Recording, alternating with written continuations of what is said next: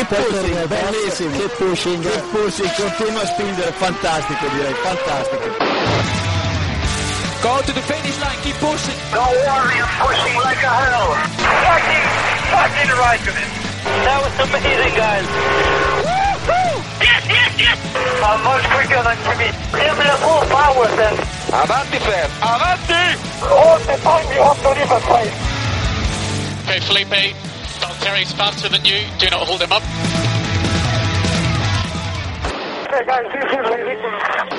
Hola a todos y bienvenidos al capítulo 184 de Keep Pushing Podcast, en un episodio en el que vamos a analizar todo lo ocurrido este pasado fin de semana en el Gran Premio de Malasia 2016, Gran Premio de Fórmula 1 celebrado este fin de semana en el circuito de Sepang. Una carrera que vamos a comentar con mis colaboradores habituales. Tenemos por aquí a Iván Illán. Buenas noches, Iván.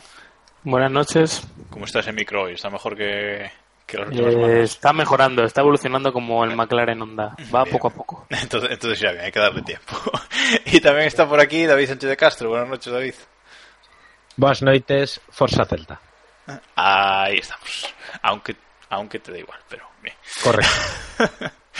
Bueno, pues vamos a analizar, eh, como decía, esta carrera de, de Sepang, que fue bastante divertida y nos dio muchas, muchas sorpresas. Eh, no diría que batacazo definitivo al Mundial, pero se le complican las cosas a, Lewis Hamilton, ahora lo, lo comentaremos.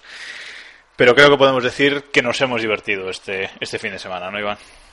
Sí, sin duda. Yo creo que una carrera espectacular con giro de guion ahí al final. Imaginaos si hubiéramos tenido esa batalla de Ricciardo y, Verstappen ya más al final o, después de que Hamilton hubiera abandonado, hubiera sido todavía más épica. Pero bueno, eh, bien, una pena por Hamilton que, que se lo ha currado este fin de semana. Este fin de semana merecía la victoria de largo. Pero bueno, unos, unos las dan y otros las toman, ¿no? A veces eh, Hamilton que está muy molesto con el problema de motor y que es un putadón, pero claro, también Rosberg eh, se le llevaron por delante en la salida, ¿no? Y hubiera heredado una victoria que le hubiera dado alas, ¿no? Pero bueno, ya entramos en el terreno de, de los imponderables, ¿no? Y, y creo que lo importante es, es resaltar, pues eso, eh, que hemos tenido una carrera divertida y que, bueno, que el Mundial está vivo y va a seguir vivo hasta el final, eso parece. ¿Qué tal te lo pasaste tú, David? Que siempre, siempre menosprecias un poquito las carreras. Tengo que No, no, no, no, no, no, no las menosprecio, las pongo en su justo valor, pero es verdad Si solo que- fueran las carreras, y si, y si solo fueran las carreras de Fórmula 1, bueno, eh, la verdad es que bien, yo me lo pasé muy bien, fue una carrera muy divertida, un poco cabrona al final, porque, eh, bueno, ah, me resultó muy cruel, yo sinceramente me, me dolió casi en el alma el- el- la rotura de Hamilton, me, me- me pareció bastante doloroso perder una carrera y vamos a ver si no un mundial eh, de esa manera, pero, pero aparte de eso, la verdad es que vimos batallas por todas partes. Eh, la remontada de Alonso me pareció espectacular, de lo mejorcito que he visto, que he visto este año. Eh, bueno, incluso hasta me sorprendió Palmer, que ha puntuado, que bueno, una cosa que nadie esperaba, yo por lo menos. Y, y la verdad es que muy bien. darle puntos, ¿eh? Yo no digo nada. Vale, vale, ¿Quieres? pues eso, a sus, or- a, a sus órdenes. Y si no, montamos un comité federal para hablarlo. Pero no es verdad, estuvieron, estuvo muy bien. La verdad es que una carrera muy bien. Creo que incluso podemos decir que ha sido la mejor carrera de la temporada. No sé cómo lo veis. Pues, hombre, habría que pensar un poquito hacia atrás, pero lo mismo, lo mismo sí, como carrera en sí, como conjunto de de cosas que, que ocurrieron, seguramente, seguramente sí, ¿no? La de la de España tampoco estuvo mal con ese inicio accidentado, pero bueno, como carrera en sí, en, en general, seguramente, seguramente haya sido una de las mejores de la temporada. En un circuito que mm, he oído esta semana que mucha gente como también menospreciarlo un poquito y tal, y, yo creo que es de lo mejorcito que, que ha hecho Germán Tilke en, en su carrera, lo mejor, yo creo, y, yo creo que de los mejores del mundial. Siempre pasa algo en, en Sepang. Es muy difícil que tengamos una carrera aburrida y en parte también hay que reconocer que es por el, por el clima, ¿no? Por ese, esa humedad extrema, ese calor extremo que, que pone a los pilotos ma- al límite, ¿no? Ahora que se dice que la Fórmula 1 eh, no es tan física como, como era hace unos años, eh, pues este, estas condiciones son las que resaltan un poco más y ponen un poco más al límite a los pilotos. Lo vimos ayer como estaban en el podio, eh, lo fresquísimos que estaban, por ejemplo, en Spa, que es un circuito también bastante duro hace un mes o así, y lo, y lo al que estaban ayer. O sea, Verstappen nos pasado un fin de semana bastante, bastante complicado y yo creo que es un factor eh, que, que, tuvo que ver en, en, el final, ¿no? En que a lo mejor no fuera tan impetuoso, dijera, uy, yo no estoy para meterme en batallas eh, con, con, el cansancio, con la fatiga que, que, llevo encima. A lo mejor conscientemente no, pero en su subconsciente yo creo que algo de eso también hubo. De hecho, bueno. se, se, desmayó el viernes, ¿no? Creo recordar que, que contaban sí. que, que, se desmayó el viernes. Vamos, a ver, desmayo. No es que se muriera y le diera un marichalazo, pero, pero que tuvo un ligero susto, un desvanecimiento. O sea que creo que es una carrera de las que es verdad que ha puesto a los pilotos en eh, una prueba muy seria físicamente me refiero. No, y so, solo hay que ver al final de la carrera los tres pilotos del podio, sobre todo eh, Ricciardo, yo supongo que también estaría emocionado, ¿no? Pero yo vi a Ricciardo muy calmado, muy lento salir del coche, mmm, o sea, se veía que, que, el cansancio estaba ahí, ¿no? Luego ya sí, con... sí. Si ves una foto, si ves las fotos de, de, en alta resolución de, del podio y demás, se ve el mono, o sea que es un azul así oscuro marino, se ve completamente negro y sudado y brillante porque, vamos, o sea, es que es algo que a mí me, me sorprendió bastante. Lo, lo, cual me hace pensar eh, lo que había en esa bota. Eh, eso, eso que iba a decir. La cara de Rosberg. Me da mucho asco, tío. O sea, es una mucho asco, ¿vale? O sea, no, eh... por favor, no gane... hay que evitar que Ricardo vuelva a subir a un podio. Yo no sé cómo, cómo Rosberg aceptó eso, no, de verdad que no lo entiendo, o sea, de otro no sé cómo la humanidad aceptó eso. Pero Weber ya dijo no, una vez y no, no más. Claro. Hostia, no, mira, a ver. Es que, ah, qué asco, tío.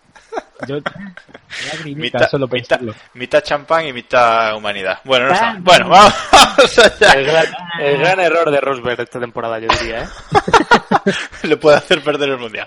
Bueno, vamos a, vamos a centrarnos un poquito, vamos a volver a la, a la carrera que hemos empezado por el final y vamos a, bueno, vamos a seguir por mitad de carrera, porque ya lo habéis comentado eh, al principio, y sin duda fue lo que marcó el, la carrera y, el fin de semana, ¿no? En un fin de semana en el que Hamilton eh, había estado absolutamente intratable, eh, un fin de semana de estos que le salen completitos al británico, casi medio segundo le metió a Rosberg en el sábado por la lucha en la lucha por la pole. Eh, dominó durante todo el fin de semana dominó la carrera iba muy cómodo en en carrera pero de repente su motor dijo basta en la vuelta bueno uy me he perdido la vuelta pero a falta de 15 40, vueltas para el final ¿puede 40, ser? 40, la vuelta sí, 40 16 vueltas para el final pero a falta de 16 vueltas para, para el final, ese motor Mercedes dijo basta, según Mercedes, sin haber dado ningún aviso, ningún tipo de aviso previo,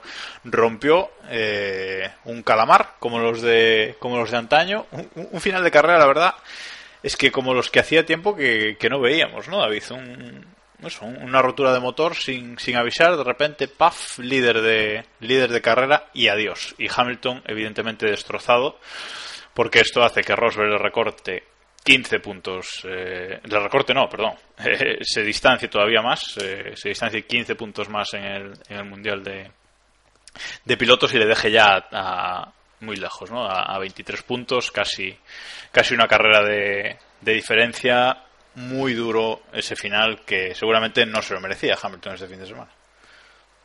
Yo creo que decían, y tendríamos que echar la cabeza, la memoria, perdón, atrás, eh, creo que es la primera rotura de motor pura que ha tenido eh, Hamilton en, en, esta época híbrida, ¿no? ¿no? No recuerdo bien si hemos visto, pero vamos, en cualquier caso no es lo común. Eh, sea la primera, no creo que sea la quinta. No, no tengo ahora mismo, no, no me acuerdo ahora mismo de ninguna más. Pero sí, sin duda, una de las maneras más crueles de perder un, una carrera en la que además eh, en el momento de la rotura estaba apretando por primera vez en la carrera. Eh, hay que recordar que en esa vuelta 40 Hamilton lo que estaba intentando era ganar más de los 25, 28 segundos que se pierden en boxes para intentar hacer una segunda, una tercera parada en boxes y intentar confirmar o reconfirmar su, su victoria que la tenía en la mano. La verdad es que eh, creo que pocos dudábamos o no sé qué, opináis, pero vamos, yo creo que los Red Bull por muy bien que hubieran ido a final de carrera, no creo que hubieran podido pasar a Hamilton, aunque Hamilton hubiera ido muy mal de neumáticos, ¿no? Eh, creo que, que, fue un, no sé, un, golpe de guion de estos que, que, no se esperan. Tampoco han explicado mucho en, en Mercedes qué es exactamente lo que falló. Eh, una rotura del, del, motor de combustión interna del ICE, pero no, no, no, han dicho que es que se partió algo, que estaba, se sobrecalentó o tal, sino sencillamente se rompió, ¿no? Entonces yo creo que es una, una de las mayores crueldades, si, si me permitís la expresión, eh, de los últimos tiempos en la Fórmula 1. Eh, no, no recuerdo un, no sé, quizá aquella de Schumacher en Japón cuando, cuando se estrelló iba líder o no sé, no, no, no recuerdo bien ahora mismo una similar. A mí me recordó mucho a esa de, de Schumacher en, en Japón, ¿no? No sé, tío. Quizá, sí, sí. Sí, sí, ese año además aquello fue un doble giro de guion, ¿no? Después de que Alonso se le rompiera el motor una semana o 15 días antes en, en Monza.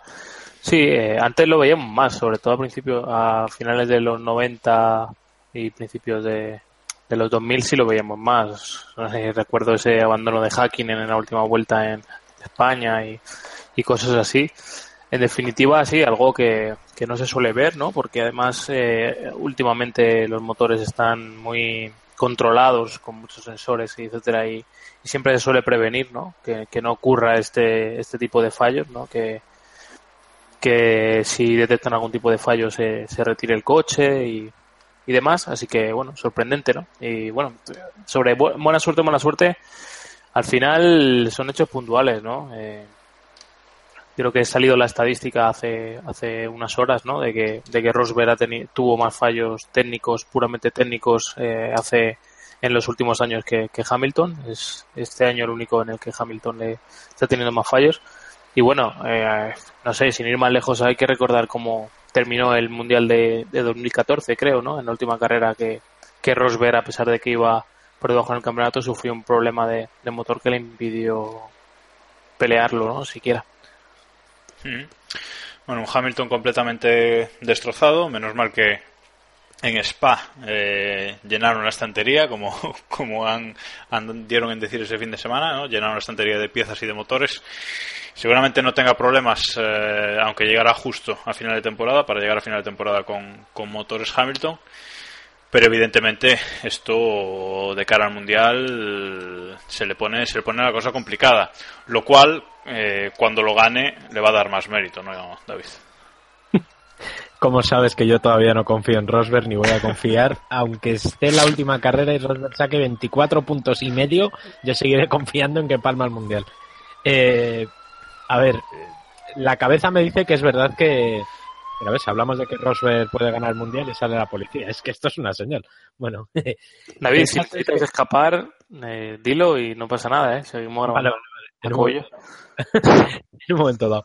Eh, no, vamos a ver, yo creo que con 23 puntos de, de, diferencia, muy mal, muy mal, muy mal lo tiene que hacer Rosberg para palmarlo.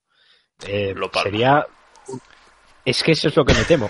Sería una de las una de las mayores derrotas de la historia de la Fórmula 1. No puede palmar un mundial que aventaja por 23 puntos, que es prácticamente una carrera entera, a falta de 5 y teniendo en cuenta los circuitos que tenemos por delante, ¿no? Salvo un abandono y una victoria de Hamilton, que es que es factible porque quedan cinco carreras, insisto, y una de ellas es Suzuka este fin de semana, eh, pues hombre, podría pasar, pero es que a poco que, que no haga nada raro, gana el Mundial. Incluso se puede permitir algún fallo, entre comillas, quedando fuera del podio y que Hamilton gane, ¿no? Eh, pero, no sé, muy mal se le tiene que dar. Yo, yo Vamos, voy, así yo, se las ponían a Fernando VII. Yo, yo, yo os voy a decir una cosa. Hamilton depende de sí mismo. Ganando las cinco, gana el Mundial. Iván. Yo creo que queda, queda muchísimo Mundial, ¿eh? Yo creo que estáis eh, adelantándoos bastante, ¿no? Porque es que estamos hablando de que a lo mejor el lunes que viene Hamilton es líder del campeonato. O sea, que es así de sencillo y así de, de fácil, porque tampoco hay tanta tanta distancia, ¿no? Yo creo que eh, este nuevo sistema de puntuación, y, y, suena muy viejuno esto de nuevo, eh, nos engaña bastante, ¿no? Porque si viéramos en, en un en un sistema antiguo que le sacaba nueve puntos, eh, yo creo que, que, ninguno diríamos que a falta de cinco carreras lo iba, lo tenía prácticamente ganado. Yo creo que queda mucho, que va a ser largo, que van a fallar los dos, o sea, porque yo no creo que las cinco carreras que queden sean dobletes de Mercedes y, y demás, y creo que todavía nos quedan varios giros de, guion, ¿no? El automovilismo es así y bueno, tenemos casos todos los años de, cambios de, sorpresas en la última hora y me parece que, que este mundial nos, nos guarda todavía dos o tres giros de guion como el de este fin de semana, ¿eh? Como dato, como dato, en 2014 Hamilton remontó, en las cinco últimas carreras remontó eh, 29 puntos a, a Rosberg. O sea, eh, es factible y se ha repetido, pero este no es el Rosberg de hace dos años, me, me temo. Y, y no sé, yo empiezo a estar menos confiante que, que antes de, de, la carrera. Me... Ah, no, no, nos, no, nos, abandones, David, no nos abandones. ¿Qué lo vamos a hacer? No sigue lo sé, creyendo, no sigue creyendo. No, digo, digo que, que, cuidado, cuidado sobre todo Japón, porque ahí Red Bull seguramente le va a poner las cosas muy difíciles a Mercedes en relación a lo que decía Iván de, de que no va a ser doblete tras doblete de, de, de Mercedes. Entonces, bueno, sí que sí que es cierto que queda mucho, van a pasar eh, seguramente muchas cosas, muchos giros de guion todavía, así que bueno, vamos a ir carrera a carrera y, y, y veremos qué, qué, ocurre. Hablando de Rosberg, salida, eh, bueno, por cierto, no hemos dicho que Hamilton salió bien, por fin en una carrera, noticia.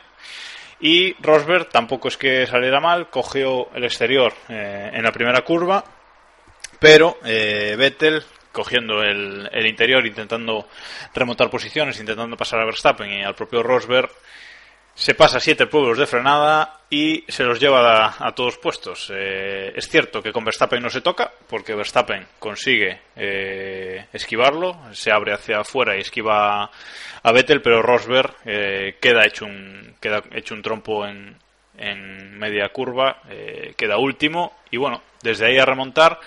Finalmente, tercero, posición en el, en el podio. Mmm, buena carrera para Rosberg y ha salvado muy buen muy bien los muebles, Iván, porque la verdad es que no pintaba nada bien las cosas. Sí, eh, tras la tras ese incidente de la salida, yo creo que todos pensábamos que a lo mejor llegaba a ser quinto, ¿no? Entre los dos los dos Red Bull, Hamilton y, y Raikkonen pensábamos que no, que no, yo por lo menos, vamos, pensaba que no, no iba a poder llegar más arriba que eso. Y eso era pues perder 15 puntos o así. Al final eh, son los puntos que, que, le ha metido a Hamilton. Sí, buena remontada. Eh, creo que estuvo bien, con, especialmente con Raikkonen a pesar de que le sancionaron, que bueno, luego entraremos a valorar, pero bueno, yo creo que podía haber tenido más paciencia, pero bueno, tampoco cometió una, una locura, ¿no? Lo, adelantó y, y, tampoco perdió mucho tiempo detrás de él. Así que bien, buena carrera. A veces a Robert también le, le atacamos porque no sabe sacar el máximo los días que, que, está mal y creo que en esta ocasión sí que sí que lo ha podido lograr. Así que bueno, parece que aparte de que la fortuna le, le sonriera, pues bueno, tuvo tuvo la, las agallas de, de, remontar bastante bien durante, durante el Gran Premio. Y la gran duda del fin de semana, David. ¿Está Vettel como una cabra? Yo creo que Vettel, más que como una cabra, está bastante desquiciado. Eh, desquiciado en el, en el sentido de, de, que se ha contagiado un poco de esa ciclotimia habitual, de esa sensación de que Ferrari es un equipo lamentable y sensacional a la vez, que, que, que te hace hacer cosas pues como la de tirarse a ese pico sin ningún tipo de criterio ni, ni miramiento, que yo todavía estoy pensando qué carajo estaba pensando y cómo carajo pretendía frenar ahí. Te lo digo porque... yo, a lo Need for Speed, contra los otros coches, no, no, ¿sabes? Totalmente, me, me, hizo mucha gracia porque eh, me, me, lo voy a apuntar como concepto, no fue en el adelantamiento, bueno, perdón, en el choque de Vettel en la primera curva, sino después en el de Rosberg con Raikkonen, me, me, gustó mucho una expresión que le leía a Renando Couto, que es un, un periodista de, de, Brasil, de la ESPN, eh, que dijo que es el adelantamiento Codemasters. Ahí está. Me parece brillante el concepto, ¿no? El, creo que todos los que hemos jugado algún videojuego de, de Fórmula 1 sabemos que se puede poner el modo irrompible y adelantar, pues eso. El modo al sin toque, daños. ¿no? Eso es, el modo sin daños y adelantar al toque, ¿no? Pues esto es muy parecido, ¿no? Eh, la verdad es que la cagó creo que es una de las mayores cagadas de, la historia de Vettel en, en, su carrera deportiva, porque además no tenía ningún tipo de sentido y tampoco hubiera ganado mucho en esa primera curva, sino, en fin, tenía mucha carrera por delante, en un circuito como Malasia, con unas condiciones de asfalto como las de Malasia, con una estrategia cambiante como la de, como la que hemos visto en esta, en esta carrera, creo que fue un, riesgo absolutamente innecesario y, y, bueno, luego veremos a ver cómo han quedado los, los premios bandera negra y demás, pero creo que, que Vettel va a arrasar como hacía mucho que no veíamos una. Bueno, y el tema es que si va solo en esa frenada, se sale de pista. O sea, que...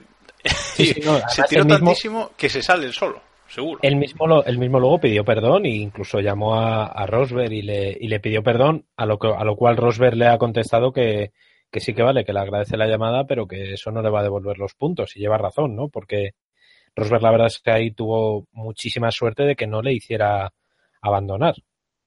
Eh, o sea, el golpe que le da Vettel en la, en la salida y luego Verstappen, que también me, parece bastante surrealista que Verstappen llamara loco a Sebastián. Eso fue lo más espectacular de, toda la historia. Lo de putas latacones. es que, que Verstappen hable de tal, manda carajo. O sea, pero bueno, quizá por eso Verstappen lo entendió muy bien y supo apartarse porque dijo, este viene enciscado. Y, se apartó muy bien. esto lo he hecho yo, esto lo he hecho yo en Spa. Correcto, Por ejemplo. Bueno, y luego está, mm, habéis comentado ese, ese adelantamiento de, de Rosberg a Kimi, ¿no? Eh, Rosberg hacia final de carrera se desespera un poquito con Kimi, no lo da pasado por velocidad y decide pasarlo en, en la segunda curva del circuito, ve un hueco, se tira, eh, toca a Kimi, le rompe un trocito del, del alerón, adelantamiento Codemasters, como comentabas eh, David, y bueno, se pone, se pone tercero y se pone a tirar. Los canteros, que este fin de semana han estado bastante desatados, le meten una sanción, Iván, de 10 segundos, eh, a mi parecer totalmente excesiva, ahora me, diréis. Pero luego, eh, claro, quisieron compensarlo con la sanción que, merecía Vettel por eso que, estábamos comentando ahora eh, en la salida, ¿no? Y le ha metido a Vettel tres posiciones de penalización en la salida del, Gran Premio de, de Japón. Excesivas las dos, ¿no, Iván? Sí, sin duda. Creo que está bastante claro que, que no sé, que se ha dado esta sanción por, por es que la de, por ejemplo, la de vamos a valorarlas cada una por un lado. Yo creo que la de Rosberg eh, es simplemente una sanción para no dejarle impune la, la acción, que está un poco al límite, pero sin, sin o sea, se veía claramente que no iba a ser efectiva. En el momento quedaban 10 o 12 vueltas. Eh, le sacaba 8 segundos y medio, creo, a, Kimi cuando, cuando le sancionaron y, y, vamos, y le pusieron 10 segundos. Entonces, sabía bastante claro que, que, iba a salir delante. Y la de Vettel, pues tres cuartas de lo mismo, tres posiciones me parece que, tampoco no crea, o sea, no, no le va a cambiar mucho la, la película a Vettel en el próximo Gran Premio.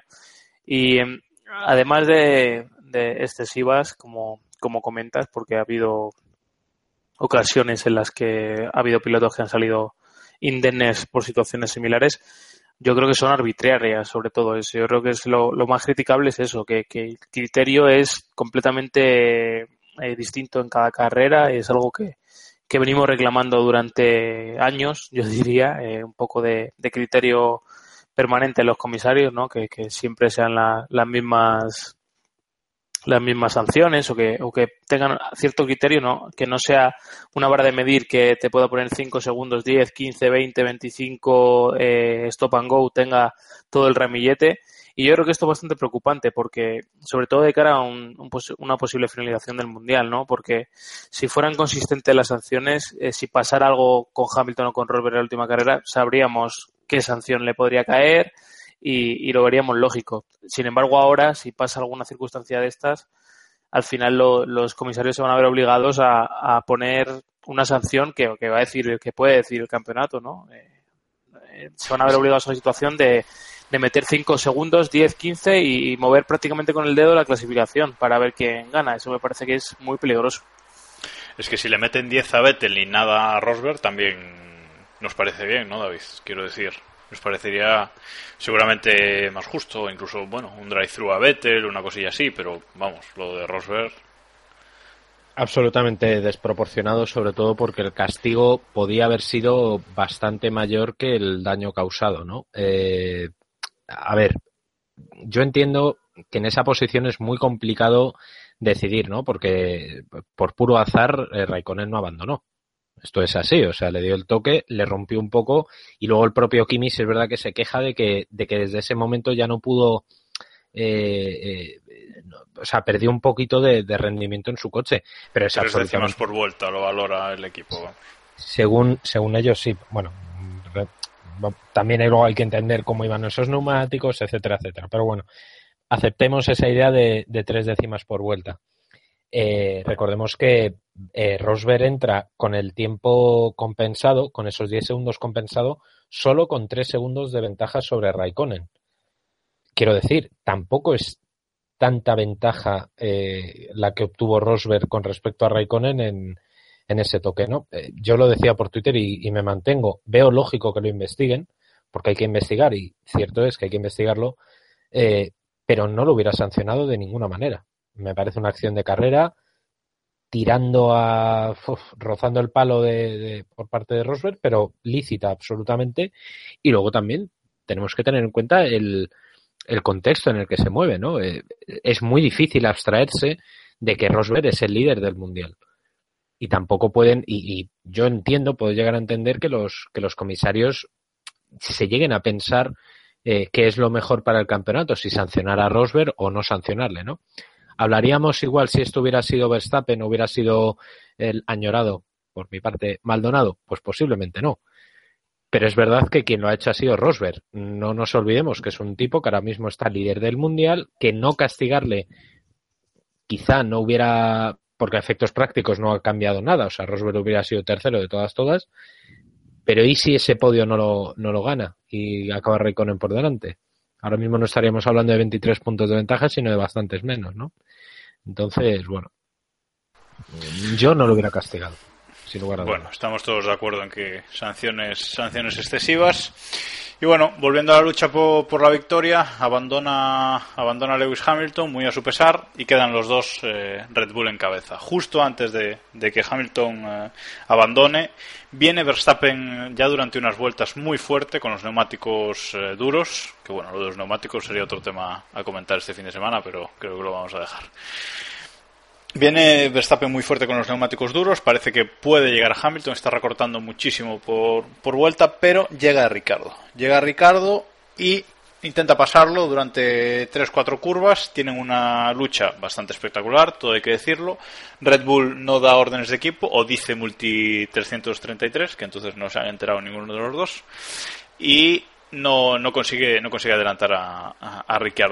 En esto abandona, abandona Hamilton, eh, los Red Bull ya habían cambiado de neumáticos eh, unas vueltas antes y se quedan los dos en cabeza eh, luchando por la victoria. Durante varias vueltas están eh, bastante cerca el uno del otro, pero ya hacia el final, como decíamos al principio, no sabemos si por cansancio o, por qué, Verstappen ve que no llega, tira la toalla y Ricciardo consigue su primera victoria de la temporada 2016, que además muy merecida después de lo de, de lo de Mónaco sobre todo, Iván. Sí, sin duda. Eh, yo, eh, anécdota personal viene.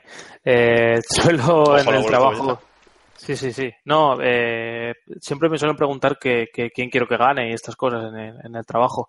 Y, lo único, y la semana pasada lo único que se me ocurrió decir sobre Hamilton o, o Rosberg fue que yo lo único que quería era que Ricciardo ganara una carrera porque lo, lo había merecido, ¿no? Y mira, ha dado la casualidad de que, de que se la ha encontrado, igual que en Mónaco la fue a buscar y en Singapur también y, y no la encontró, pues aquí la, se la ha llevado, se la ha llevado prácticamente sin, sin merecerlo tanto, ¿no? Y creo que, que muy bien, vamos. Eh, me gustó En la- también. eh, En la porra no lo pusiste, pero todo correcto. en la porra no lo puse, ¿no? Correcto. Eh, sí, eh, pues eso te decía, que, que me parece que lo, que lo merecía y una de las cosas, aparte de, esto, un factor más técnico, yo creo que me gustó que se decidiera la carrera también en parte porque, porque Ricciardo se había guardado un neumático, ¿no? Eh, creo que fue un factor que no lo hemos comentado todavía, eh, importante, que, que se guardara un juego de neumáticos sin usar y que cuando entrenan los dos pilotos al final con ese virtual, con ese virtual safety car y ese reseteo ¿no? que hizo el equipo de decir mira aquí tenéis vosotros cada uno un juego de, de neumáticos eh, blando y, y, a tirar millas, no tenéis tantas vueltas para, para pelearos uno contra el otro yo creo que ahí el, el factor de que, de que el neumático de, de Ricciardo estuviera nuevo en lugar de, de con, un- con varias vueltas que tenía el de Verstappen fue, fue clave también. Además, en ese último Virtual Safety Car, que en esta carrera tuvimos dos o tres, dos creo, ¿no? Mm, es El del principio, bueno, no sé si dos o tres. Bueno, sea como sea, eh, en ese último eh, Red Bull decide hacer doble parada, ¿no? Entra, entra Ricardo, cambia neumáticos, pone los, eh, los blandos nuevos. Y justo detrás, en la misma vuelta, entra Verstappen, que pierde ahí un poquito de, tiempo Verstappen, pero bueno, parece que, no le afectó mucho porque luego rodaba, rodaba pegadito a, a Ricardo, ¿no, David?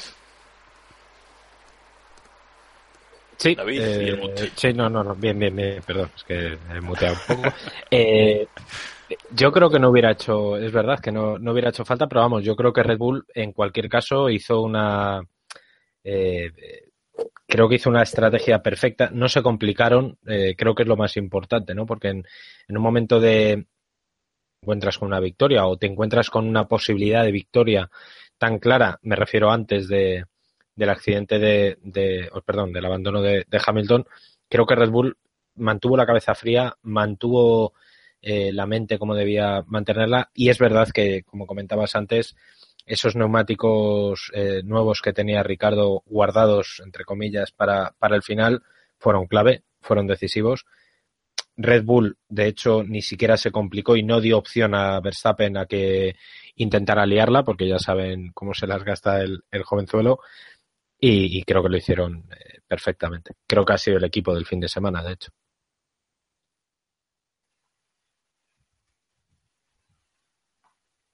Joder, ¿os he dejado asombrados o, o cómo? sé, No, no, es que he, he- he hecho un Eloy.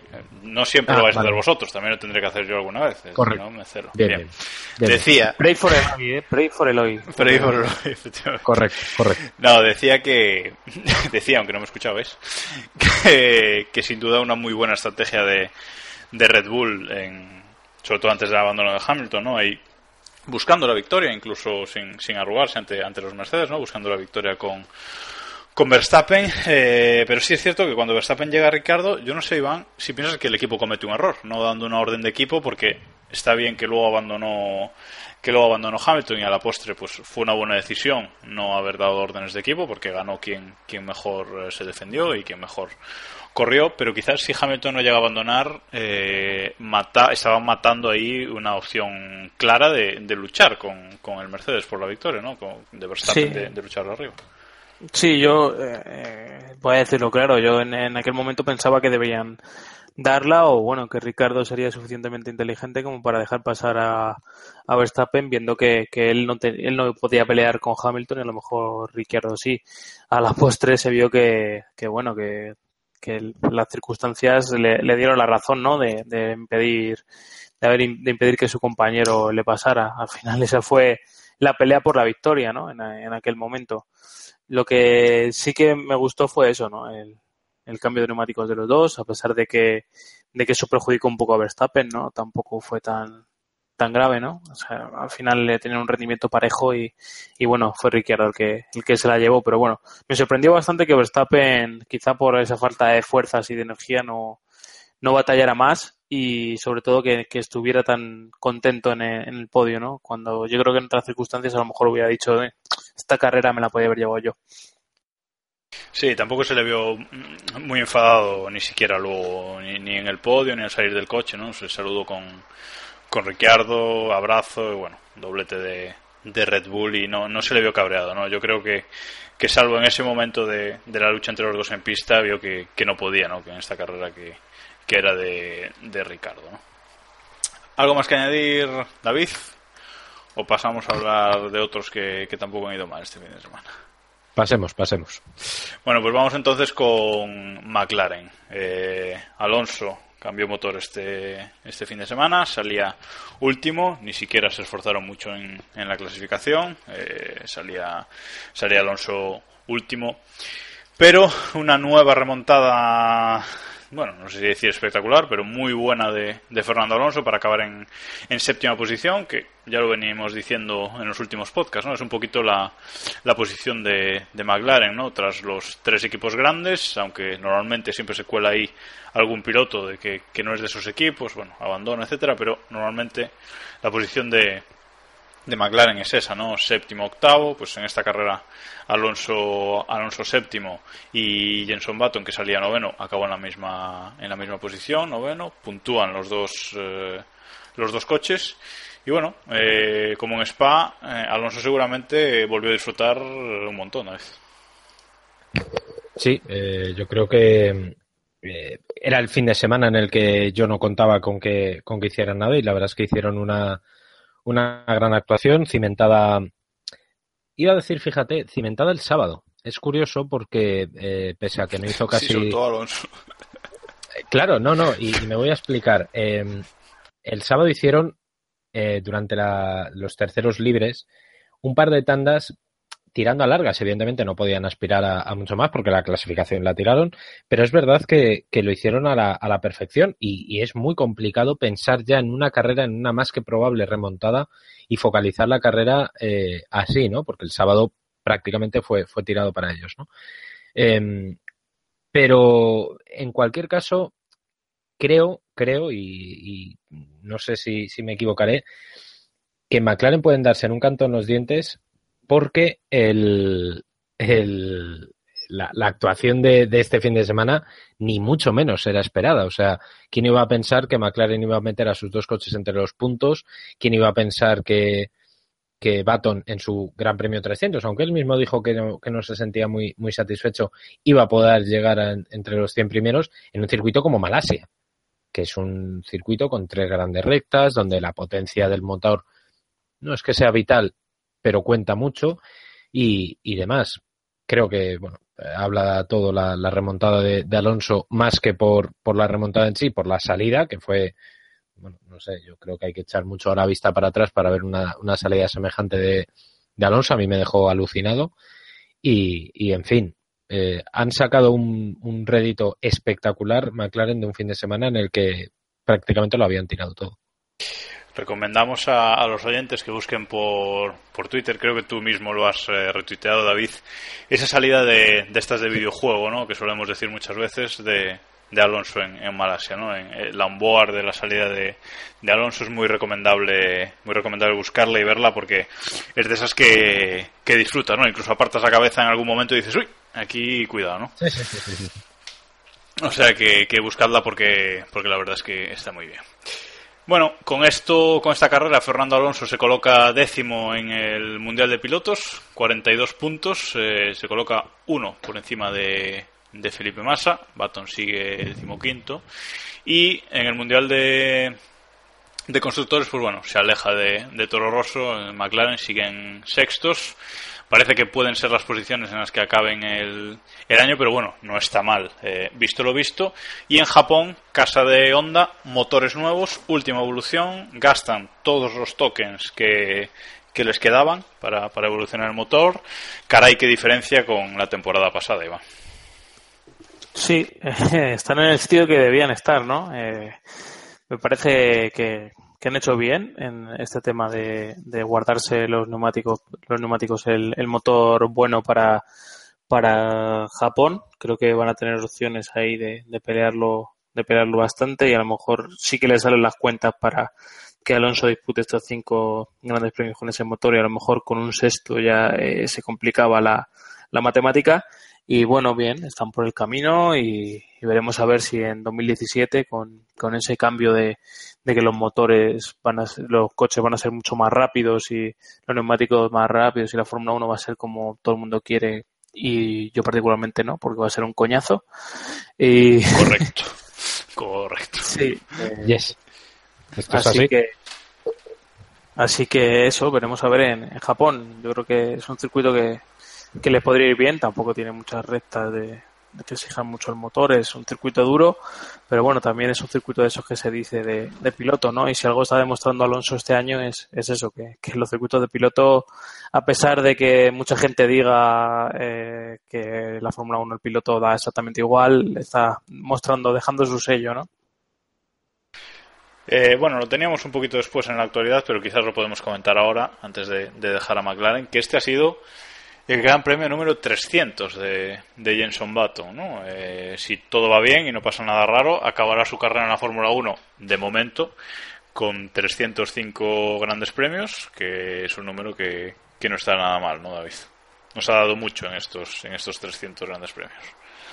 No, vamos, el, el, tercer piloto de la historia después de Rubens Barrichello y de, y de Michael Schumacher que, que, llega a esta cifra.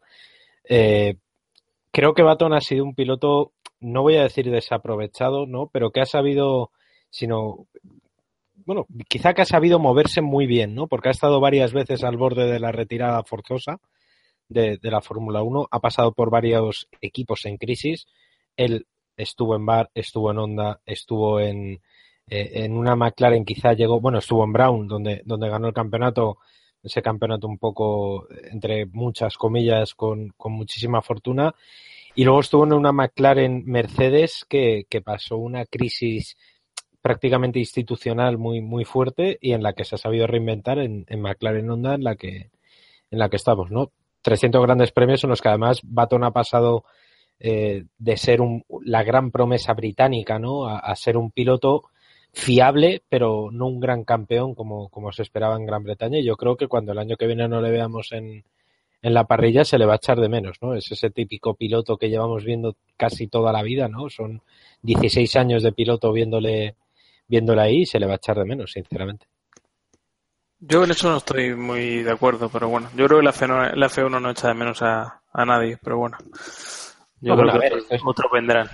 Esto es, esto es lo de siempre, ¿no? Echaremos de menos a Batón en el segundo uno que diremos ahí va, que no está Batón, que está Van Dorn. Y entonces veremos a Por y diremos, Eh, sí, No, me echa- echar de menos echamos a Maldonado y así, pero Yuji de esta gente, ¿no? Claro. Campeones Claro, del mundo decir- tampoco.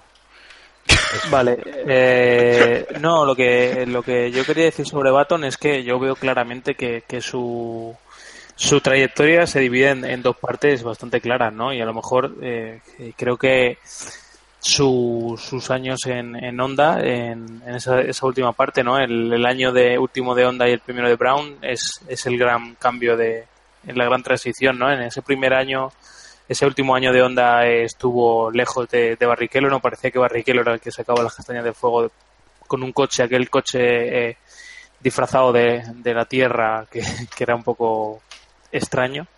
Y bueno, eh, en ese caso, en ese caso Barrichello era el que sacaba las castañas del fuego, pero luego con Brown parece que le vino la, la Virgen a ver, y, pero luego ha, ha aprendido, ¿no? A, a- a poder sacar el máximo de, de lo que tenía, supo eh, escoger el camino de McLaren y bueno, y, trabajar siempre, o sea, yo creo que cambió su actitud, ¿no? Eh, el, el el ver que, que los esfuerzos quizá merecían la pena, ¿no? Que esto no era como la lotería, ¿no? Que, que a veces los pilotos creen que, que es así, no, no tiene nada que ver. Bueno, antes de, de finalizar con, con lo que es el análisis en sí del, del Gran Premio, creo que merece la pena eh, mencionar a, a Force India, que luego hablaremos un poquito más de- del equipo por, por otro motivo. Otra buena carrera de, de Force India, con Pérez sexto y, y Hulkenberg octavo. Y evidentemente tenemos que destacar también la carrera de, de Valtteri Bottas con el, con el Williams, ¿no? Una carrera a una parada, salía con los medios nuevos, a mitad de carrera puso los duros nuevos y de ahí hasta el final. Una carrera sin muchos alardes, evidentemente, porque el ritmo pues es el que es, con esos neumáticos y con tantas vueltas, pero muy constante, pum, pum, pum, pum, pum, toda la carrera y sin hacer mucho ruido. Quinto, espectacular, Iván. Sí, una otra buena estrategia, pero es que no puedo, no puedo decirlo sin reírme. Otra buena estrategia, sí. Eh, A ver No, si sale. eh, Son estrategias a ver si sale, ¿sabes? O sea, es lo que- es lo que Williams usa últimamente. Al final, si pones, si pones las carreras que está haciendo Botas en comparación con las de Massa, que, es la única comparación que, que puedes tener, eh, pues sí, pues la verdad es que Botas no está, no está haciendo una, una mala temporada, no está cumpliendo por lo menos con lo que, con lo que hay, parece que seguir el año que viene. Y bueno, eh, sobre Massa, pues, pues eso, no me, no podemos terminar sin comentarlo, ¿no? Que parece que, que su retirada ha sido con carácter retroactivo, ¿no? Parece que cuando anunció la, retirada ya se despidió, lleva, varios años despidiéndose, ¿no? Pero bueno, eh, parece que ahora está incluso, incluso peor. En esta ocasión, bueno, tampoco es que estaba haciendo un buen fin de semana, pero tampoco tuvo, tuvo la culpa, ¿no? De salir perjudicado en, en la salida, ¿no? Eh, y sobre Williams en general, yo creo que este circuito, ¿no? Con los neumáticos eh, duros y, demás le, le, ha favorecido, ¿no? Eh, pues les está costando meter mucho los, neumáticos en temperatura y con otras condiciones parece que, han podido sacar un poco la cabeza. Veremos a ver si en Suzuka, como parece que va a hacer un poco más frío, eh, vuelven a por las andadas, ¿no? Y Force India, David, porque bueno, no comentamos antes, pero Alonso en ese, en ese stint final se quedó a, digamos, dos, tres vueltas de ser quinto, quinto constitucional, ¿no? Porque se acercó mucho a Pérez y a Botas, pero bueno, al fin y al cabo los dos habían hecho una gran carrera y también se merecían esa, esas posiciones, ¿no? Otro, otro gran fin de semana de Force India, David. Sí, además muy, muy en la línea de, de lo que ya habíamos visto, ¿no? Y lo que casi se preveía, ¿no? Yo creo que Pérez volvió a demostrar que eh, es el mejor gestionando eh, neumáticos o el más arriesgado quizá, ¿no? Porque también hizo ahí un, un stint muy largo. Y luego es verdad que a mí quizá me decepcionó un pelín Hulkenberg porque yo esperaba que, que tuviera un poquito más de, de, agresividad, sobre todo en la zona media de la carrera. Pero bueno, eh, Force India hizo lo que, lo que debía, hizo una carrera excelente, sobre todo por sus, por sus aspiraciones en el, en el Mundial y lo coronaron con, un, con sus dos coches en los puntos en una zona en la que, verdad, eh, Force India no, no puede aspirar a estar mucho más arriba. O sea que para su, su nivel, perfecto. Bueno, pues dejamos aquí el, el análisis de, de, lo que ha sido el, el, Gran Premio en sí, pero antes de pasar a la siguiente sección, creo que merece la pena hablar de, de esas declaraciones de, de Hamilton, eh, seguramente en caliente, nada más acabar la carrera, ¿no? Eh, se mete con el equipo, duda de la, de la paridad de motores, duda de todo. Luego Lauda saca la lengua a pasear y bueno, al final Hamilton eh, termina termina pidiendo casi pidiendo disculpas, ¿no? Coméntanos, coméntanos David esas, esa salida de tiesto de, Lewis. A ver, yo creo que eh, yo me sorprendió que solamente dijera no, no, no por, por radio y no blasfemara en hebreo porque después de romper el motor, lógicamente tienes que, que estar muy enfadado, pero de ahí a, a, rajar, pegar esa rajada ya, ya va mucho, ¿no? Creo que Hamilton eh, entiendo su, su enfado, pero, pero si tú crees realmente que, que en el equipo están favoreciendo a, a Rosberg, luego no rectifiques. Eh, eso es lo que nuestro amigo el sórdido califica como ser un mierda, ¿no? Eh, creo que es, es, una expresión que muchas veces yo choco con, con, esa opinión, pero es verdad, ¿no? Que, o sea, quiero decir, después de una charla que le, que le dieron en, en, Mercedes, porque después de la carrera, evidentemente, los, los, responsables de prensa de Mercedes hablaron con Toto Wolf, hablaron con Nicky Lauda, eh, vieron que la cosa se podía ir de madre. Hamilton estaba absolutamente desatado, pero absolutamente. Hamilton rajó como, como, como bueno, ya, ya, lo escuchamos todos, diciendo que si Mercedes había hecho 43 motores, ¿cómo podía ser que a él se le rompieran? Que de ocho pilotos que llevan eh, motor Mercedes la ha roto varias veces etcétera, ¿no? Que él, bueno, pues ve ahí una, una conspiración que evidentemente yo creo que, que no hay, pero sí que deja un pozo de lo que realmente está pensando Hamilton, ¿no? Que, que sí piensa que, no sé, como que ya no es el niño mimado de Mercedes y que, que están intentando rectificar un poco hacia, hacia Rosberg, ¿no? Y luego, bueno, pues la rectificación después que, que hacen en, en, las redes sociales, creo que básicamente lo que hace es mm, soltar el discurso oficial de no, no, yo estoy con el equipo, confío, etcétera, etcétera, y, y ya está. Sí, está claro. Yo creo que tiene bastante razón, David, en lo que, en lo que comentas. Yo creo que, que sí, que realmente él al final se equivoca, ¿no? Porque tampoco puede señalar como que, como que hay un, un poder fáctico, ¿no? Como él dice, ¿no? Alguien ahí arriba que no quiere que, que él gane, ¿no? O sea, me parece que, que es rizar el rizo, ¿no? Eh, creo que si un, si un equipo quisiera que un piloto no ganara, eh, pues lo, yo lo tendría bastante más fácil y sería bastante más sencillo que, que hacer que, que se le fastidie un motor, ¿no? Hay, hay miles de cosas que, que pueden tocar, presiones de neumáticos, historias. Eh, yo creo que si nos ponemos conspiranoicos, eh, yo creo que se puede hacer algo así sin que nadie, sin que nadie se entere. Pero yo no creo, no creo en, nada de eso y, y bueno, un, un factor eh, importante es pues eso, que, que, Hamilton en cuanto se pone a señalar eh, eso es porque no entiende realmente por qué se le está yendo este mundial, ¿no? Eh, esta carrera está clara, pero eh, quizás si, si hubiera salido bien en bastantes carreras y no hubiera cometido errores en los sábados que, que Rosberg ha estado más rápido que él y eso es así, no ahí no tiene nada que ver la fiabilidad, pues quizás estaría estaría bastante más cerca, ¿no? Y, este fin de semana pues no creo que ayude esos comentarios, ¿no? No creo que no creo que vayan a ser optimistas, o sea, vayan a ser positivos para para el equipo, sobre todo para los, los trabajadores de los de su lado del box, ¿no? Que, se dan panzadas, ¿no? De, de trabajar para al final para un piloto que, que está rajando un poco de, de todo, ¿no? Me parece que, que, es pasarse, ¿no? Y al final, sí, puede, puede hacer los comentarios de, de esa manera, ¿no? Decir, joder, hay eh, ocho pilotos Mercedes y, y, me ha tocado a mí, pero bueno, es mala suerte, ¿no? Porque al final es, es como lo tiene que ver, ¿no? Al final si es un, si es un fallo de un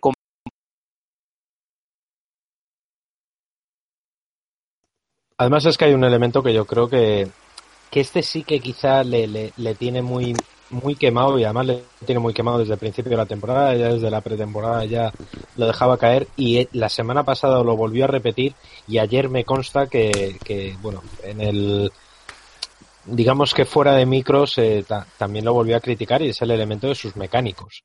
Eh, todo el mundo sabemos que, bueno, es más o menos conocido que en la pasada temporada, por una decisión interna de Mercedes, no sin que los, eh, los pilotos no, no, no, lo, no lo pidieron, intercambiaron los mecánicos eh, de Rosberg, digamos los mecánicos, no todos los mecánicos, pero el jefe de mecánicos y los cuatro o cinco mecánicos de confianza de Rosberg con los cuatro o cinco mecánicos de, de Hamilton, ¿no? A ver, yo puedo llegar a entender que Hamilton se mosquee por el tema, pero de ahí a pensar que los mecánicos que tienen ahora mismo en su lado del box están jugando entre comillas hacia, hacia Rosberg, a mí me parece me, me, me, parece una ida de manos, ¿no? Entiendo que lo pueda buscar como excusa, pero es una excusa de mal perdedor. O sea, si te están ganando, te está ganando tu compañero, que además es un Rosberg que está este año especialmente brillante, no como otros años, eh, eh, en fin, es que no tiene sentido que ahora que ahora te pongas a quejar y a buscar zonas externas. Mira a ver por qué estás fallando en la clasificación, como decías, Iván. Eh, mira a ver por qué te estás equivocando en esos últimos intentos de la Q3, que lleva ya varios grandes premios en los que las poles de Rosberg no son por acierto de Rosberg o no solo por acierto de Rosberg, sino por fallo de Hamilton en ese segundo intento de la Q3, que ya lleva varios. Mira a ver por qué llegas a las carreras más pensando en la fiesta que te vas a dar después que en la victoria que te vas a dar en ese momento, etcétera. Bueno, bueno, bueno, dejamos la vida personal, dejemos la vida personal de Hamilton tranquila. De introspección y pensar que realmente lo que lo que está fallando quizá es algo más interno de él que externo del equipo. Ay, ay, ay, ay. bueno, eh, dejemos la vida personal de Hamilton a un lado. ¿Es un aplauso o algo? como ¿No me oís? No, me parece que, que, tenemos problemas con, con Jacobo. Sí, en definitiva es, es, lo, es, lo, que comentas, ¿no? Que al final lo que es Hamilton, y yo creo que es, el, es lo, que está pensando ahora mismo, ¿no? Eh, ya un par de días después de, de, la carrera es eso, ¿no? Que quedan cinco grandes premios, oye, estoy a 20 puntos, oye, dependo de mí mismo, pues, tío, voy a tirar para adelante y ya está la Fórmula 1 es así, lo hemos comentado antes. A lo mejor la semana que viene le viene a le viene a, a y, está de cara. O sea que Hamilton se puede acostar dentro de una semana líder de, del mundial. Eso es lo que es lo que se tiene que centrar y, y ya está, y nada más. Os estaba diciendo antes, aunque no me oyerais, que dejemos la vida personal de, de Hamilton a un lado, que qué tendrá que ver. Porque decía, decía David Plaza en, en Twitter este fin de semana que, que claro, que, que la mala que la mala pata de Rosberg el sábado había sido por que tenía que dejar los tatuajes de lado y las fiestas, etcétera, ¿no? Haciendo una clara referencia a Hamilton. Pero bueno, eh, lo cierto es que se le fue un pelín la olla, pero yo creo que sobre todo porque con el inicio de temporada tan complicado que tuvo, eh, yo creo que ya pensaba que eso de la fiabilidad y eso de, de los problemas con el coche estaba estaba atrás, estaba eh, muy cerca ya de Rosberg en, en, el liderato, estaba liderando la carrera con Rosberg fuera del, del podio, iba a, a, volver a ponerse líder seguramente de, del mundial o casi. Y le pasa esto, ¿no? Y en caliente, incluso aunque pasen dos o tres horas después de la carrera, eso es eh, muy, muy, muy jodido, hablando mal, lo que le pasó a, a, Hamilton, ¿no, David? Sí, sí, es lo que es lo que te digo, que yo entiendo que en ese momento pueda rajar y, y quejarse, pero que quizá también tiene que hacer examen de conciencia de lo que de lo que está fallando él. O sea, eh, equivocarte en una frenada en la Q3 en el circuito de Malasia, pues no es culpa de los mecánicos, no es culpa de la fiabilidad, no es culpa de que te vayas de fiesta, no es culpa, no, tío, es culpa tuya de que te has equivocado y, y la has liado. Y equivocarte con el embrague en la salida de, de un gran premio, pues no es culpa de, los mecánicos, no, no, es culpa de que no le has cogido el truco al nuevo sistema de embrague. Y ya está. Y, y quizá Hamilton este año está sufriendo mucho más porque quizá no está tan concentrado como debía estar otros años en los que Rosberg no estaba en, a un nivel tan alto como está demostrando esta temporada y que vamos a ver si no le, si no le gana el mundial. Pero, ¿y lo que mola ver a Niki Lauda parando unas declaraciones polémicas? Sí, Eso no hay manda que no carajo, manda carajo, manda carajo, que mandan al, vamos, mandan al pirómano a apagar el fuego, nene. Decía, decíamos antes de Verstappen, pues lo de lo de Lauda más menos, ¿eh? O sea que- correcto. Bueno, pues ahora sí, vamos a dejar aquí lo que ha sido el, el Gran Premio en sí y vamos a, a dar unos puntitos que ya, que ya hay ganas.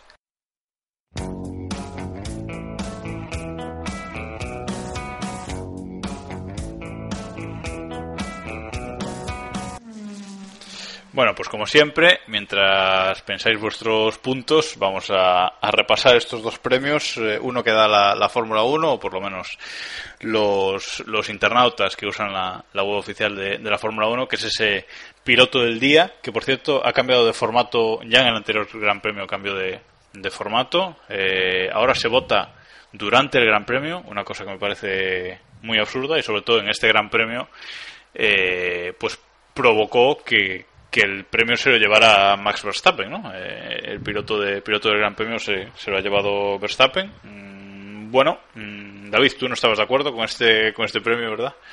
Nada en absoluto. Y mira que yo no soy sospechoso de que no me mole Verstappen y que tal, pero creo que esta no ha sido una carrera para que para calificar a Verstappen como el piloto del, del fin de semana, ni muchísimo menos, vamos. Efectivamente, pero si los votos llegan pues eh, en esa remontada de Verstappen hacia, hacia la victoria, antes de encontrarse con Ricciardo, etcétera, pues evidentemente va a tener más, eh, más votos. Bueno, la Fórmula 1 ha decidido cambiarlo, ellos verán. Es ¿Por que ya lo decía Bernie, que la democracia tiene sus cosas. Efectivamente. Pero a nosotros nos importa poco ese premio porque a nosotros el premio que nos gusta de verdad es el premio que dais todos nuestros oyentes. Es el premio de el bandera negra de- del Gran Premio. Eh, esa votación que ponemos siempre, o siempre que nos acordamos, en Twitter tras cada, tras cada Gran Premio para votar al peor piloto del Gran Premio. Como siempre ponemos tres opciones, más una opción de otro para comentar, y en esta ocasión eh, pusimos Vettel, Massa y Grosjean, y como comentaba David hace unos minutos, ha sido la victoria más aplastante con bandera negra de la historia de Keep Pushing, yo, yo creo, porque Vettel se lo lleva con, con el 97% de, de los votos. O sea que espectacular. A destacar que Grosjean no se ha llevado ni uno a pesar de, esa cagadita y, y acabar fuera de carrera. Pero bueno, eh, premio bandera negra para, para Vettel es el tercero de la temporada. Eh, empata con, con Rosberg, sigue líder Verstappen con, con cuatro, recordemos. Bueno, nos quedan cinco carreras más la votación final, veremos qué, qué ocurre, ¿no? Pero está, está ahí La manipulación final. la ¿no? manipulación final, por supuesto. Viene ahí, está ahí la cosa, la cosa justita. Y ahora sí, vamos a dar nuestros puntos. Ya sabéis, 3, 2 y, y un punto a los pilotos que más os han gustado y menos uno al que, al que menos, vamos. Así que vamos a empezar por ti, Iván. Danos tus, tus puntos. Bueno, yo voy a empezar a manipular ya. Hay que, hay, que hacerlo a- con, hay que hacerlo con vistas, porque si no, luego nos llega el último gran premio y, Le y voy, es un problema. le voy a dar los tres a Alonso para que se ponga quinto. Eh, Espérate, que esto, que esto viene con cálculos de casa, que esto ya es la manipulación bien hecha. Le voy a dar dos a Verstappen para nada y uno a Baton. Para que empate con Hamilton y uno a otro. Sí, Uno y menos uno se lo voy a dar a, a Massa porque creo que están mejor con Gutiérrez, Arianto y Ocon que con Bottas y Raikkonen. Ahí está, votos, votos bien pensados, lo que es una cosa bien. David, Si alguien tiene quejas, que me escriba a Twitter. David, A ver, es que claro, después de esto... No sé si después de esto, es que es Esto, difícil. aprender, aprender democracia interna, Partido Socialista Obrero Español. Eh, Joder, sí. Pues más o menos. correcto. Bueno, pues le vamos a dar. Joder, ya que ya me ha roto, Iván, porque. Bueno, eh, le voy Mira a. que os hago votar a mano alzada, eh. Bueno, venga. No, no, no, no, no. A ver, le voy a dar tres puntos a Alonso y al carajo, porque. Bueno, bueno, ver, pero qué manipulación. qué manipulación. Que se va. Al final no vais a poner cuarto y vas a ir mal la estrategia. Bueno, Ya verás. Bueno, esto a, de esto a Alonso, porque 15 posiciones lo merecen, como justificación justa. Eh, dos puntos se los voy a dar a Daniel Ricardo, pese a que he estado a punto de darle el menos uno por la puta cerdada de la bota. Odio esa. Me parece lo más pernicioso que le ha pasado a la Fórmula 1 en años y al deporte mundial. ¡Qué asco! Pernicioso.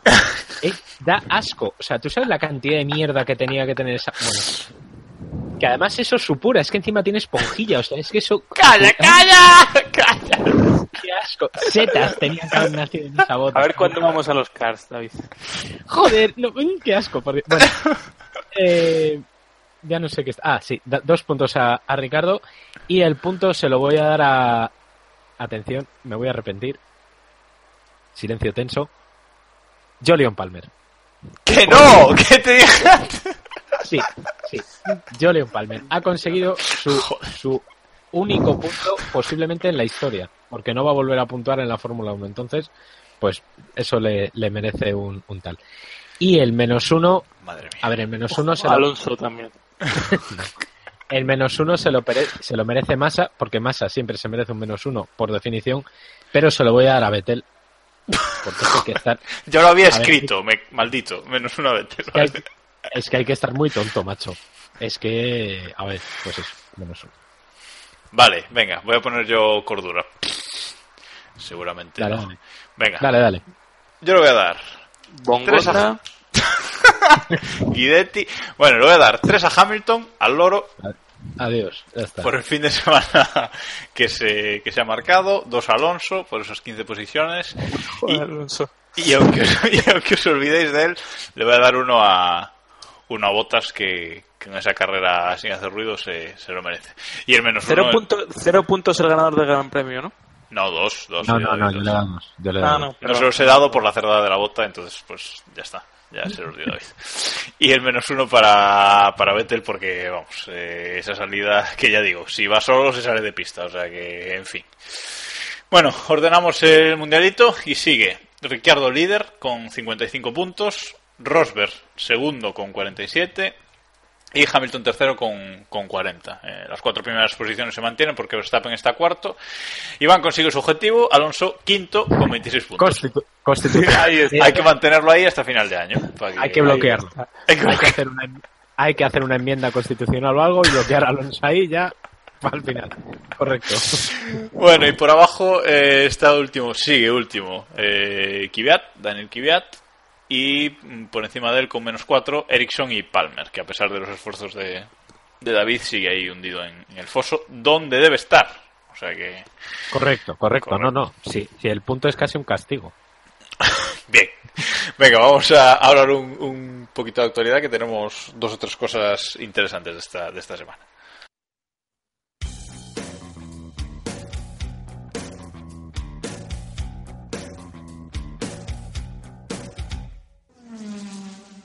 No sé quién ha organizado hoy el guion poniendo la actualidad después del mundialito. Bueno, es igual, no pasa nada.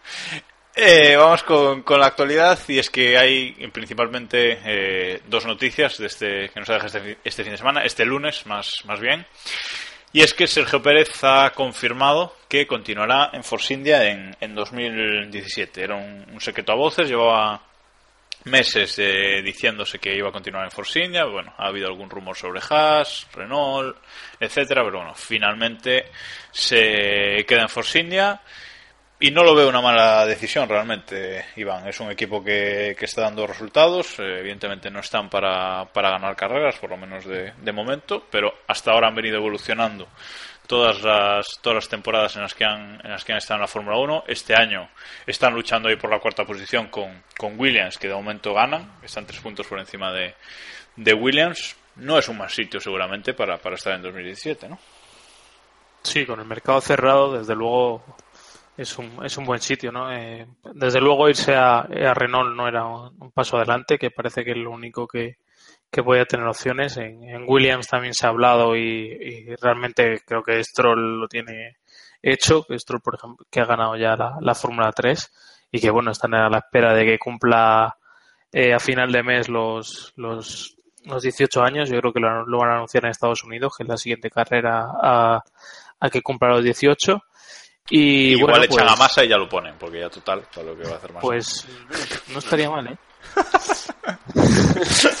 eh pues sí, yo creo que, que es el, el, lugar donde, donde tiene que estar, ¿no? Y me parece que lo que más me llama la atención es el, piscinazo que se tiró eh, hace unos meses, que dijo que lo de 2017 iba a ser lo que siempre había querido y, y demás, ¿no? Se hizo unas declaraciones ahí muy, muy rimbombantes que han quedado un poco en agua de, de borrajas, ¿no?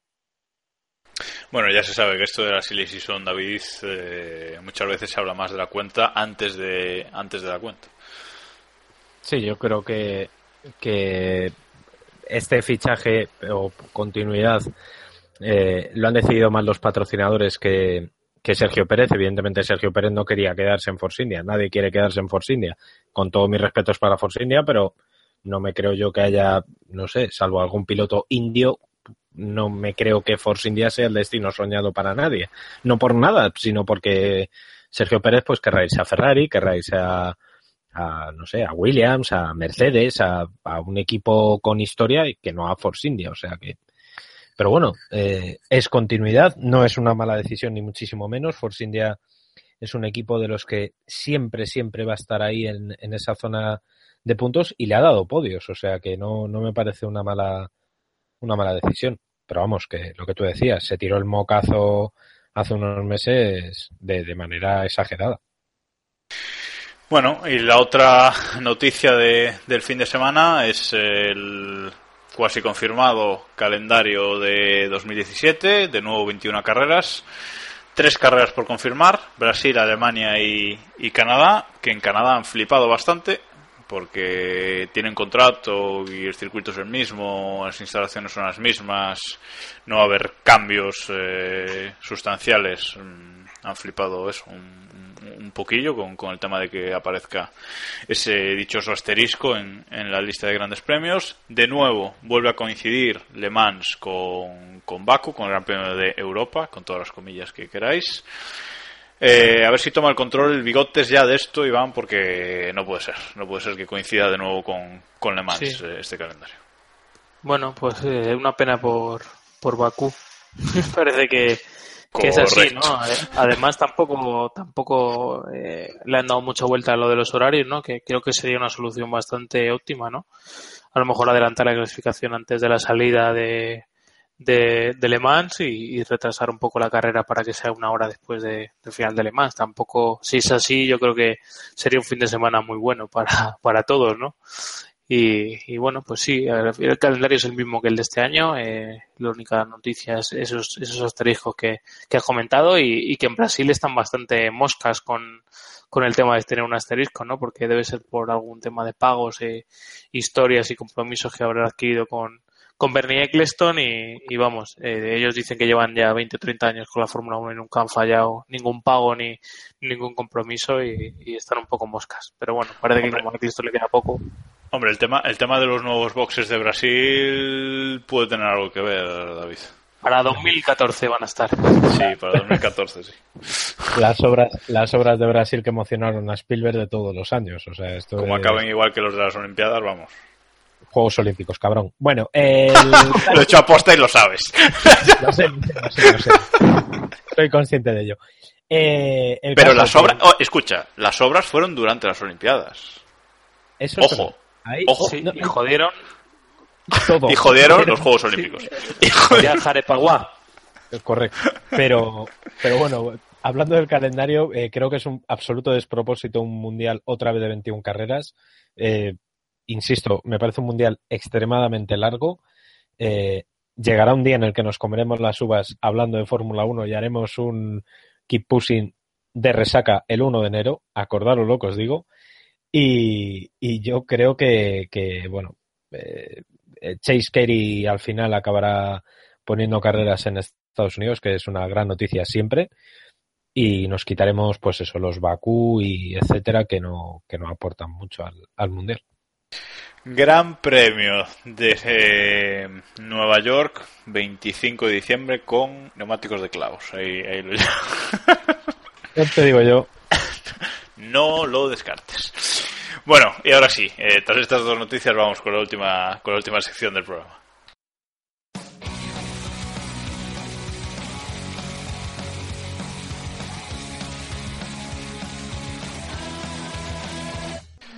Vamos allá, vamos con la liga Keep Pushing, esa liga que tenemos en el Autosport Grand Prix Predictor, ya sabéis, gppredictor.com, la liga particular que tenemos con todos los otros nuestros oyentes. Vamos con la debacle semanal. Vamos a empezar por lo que es la clasificación general, eh, que sigue, no se han movido las cinco primeras posiciones. Eh, sigue el líder Grego Aloiconen con 847 puntos. Segundo, Noisegun con 830. Y tercero, Diablo F1 con 819 puntos. Tened en mente esta puntuación, ¿vale? Para, que- para ahora, ahora un momento. 847 puntos. Bueno, eh, quien más ha puntuado en esta carrera ha sido BTM Racing con 77, con 77 puntos. Bueno, tampoco es que nadie haya hecho nada espectacular este, este fin de semana, pero bueno, eh, ahí está. Y en la liga particular de los miembros de este podcast no se ha movido ni una sola posición. Eh, sigue líder Héctor F1 con 687. ¿Os acordáis de la puntuación anterior? Bueno, pues eso, la lamentabilidad del que ¿Os acordáis de esto? ¿Os acordáis de Héctor, por cierto? Bueno, siempre podemos hacer un poquito de tongo. Echamos a Héctor. Bueno, echar a Diego no me ayuda. Eh, bueno. no, no, que no.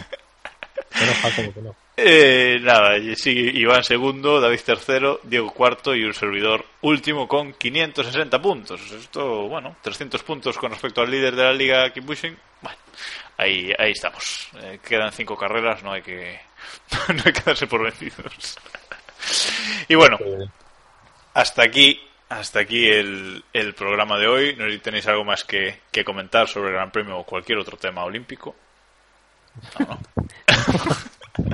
Así No. que nada, lo vamos a dejar aquí esta semana, que la semana que viene eh, volvemos, eh, que está ahí el Gran Premio de Japón ya a la, a la vuelta de la esquina. Ya sabéis que podéis contactar con nosotros mediante nuestro blog keeppushing.wordpress.com y estamos en las redes sociales, sobre todo en, en Twitter, donde somos arroba kppodcast, que es donde ponemos la encuesta tras cada gran premio y, y- y etcétera. Así que nada más, muchas gracias David e Iván por estar aquí una semana más, no faltáis a la cita ni una semana Gracias a ti, ti, princesa. rubia. y Cuerpo. y, gra- y gracias a todos vosotros, a todos nuestros oyentes, por estar ahí una semana Ah, más, por 14. seguir- a los 14 oyentes, por seguirnos. Teníamos uno bloqueado la semana pasada, que hemos tenido una chica que hemos tenido que Joder, desbloquear. macho, vaya. Que no, que bueno. el dedo flojo. El, de- el de- el dedo flojo de David, estoy De seguro alguien. que Que fue no, David. que yo no he sido, pero si suficiente tengo yo con bloquear desde la mía como para preocuparme. Habrá, habrá sido Héctor, seguramente. Pues posiblemente. en la sombra, bloqueando los oyentes, quitando los oyentes, ¿sabes? bueno, en fin. Muchas gracias a los que seguís de ahí y como decía antes, nos escuchamos la semana que viene, hablaremos de todo lo que ocurra en el Gran Premio de Japón y hasta entonces, ya sabéis, keep pushing. There is a Y me Will it take me to the end? Well, I don't know. For one last time, I'll take this ride and just drive. I wanna be.